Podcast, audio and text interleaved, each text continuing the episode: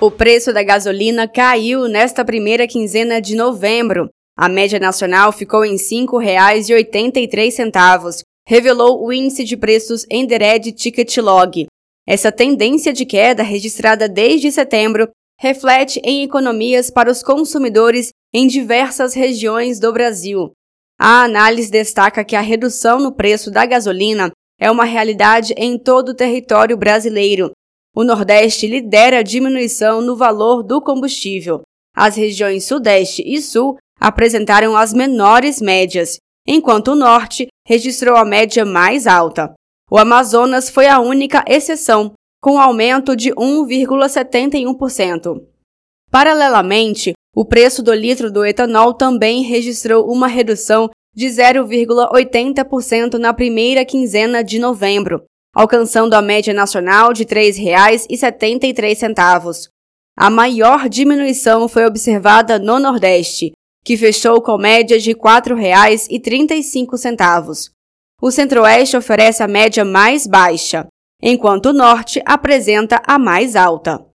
Em solenidade de assinatura do projeto do Programa Combustível do Futuro, o presidente Lula destacou a necessidade da produção de combustível limpo. O mundo não tem outro remédio e não tem outra saída a não ser enveredar para esse caminho da produção de combustível limpo. E nesse aspecto é que o Brasil tem que decidir, não apenas numa lei, vai decidir no nosso comportamento e na nossa vontade. Se a gente quer realmente se transformar numa nação grande, numa nação rica, numa nação soberana. Essa produção de biocombustíveis, essa transição energética que o mundo todo clama, é uma oportunidade sui generis para esse país. O presidente da Petrobras, Jean Paul Prates, destacou uma nova frente operacional a partir dos biocombustíveis, ao enfatizar que a empresa vai protagonizar a transição energética justa no país. A declaração foi realizada em solenidade dos 70 anos da Petrobras. A energia para mover o Brasil virá também das turbinas eólicas offshore. Uma nova frente operacional que já anunciamos e estamos consolidando na Petrobras.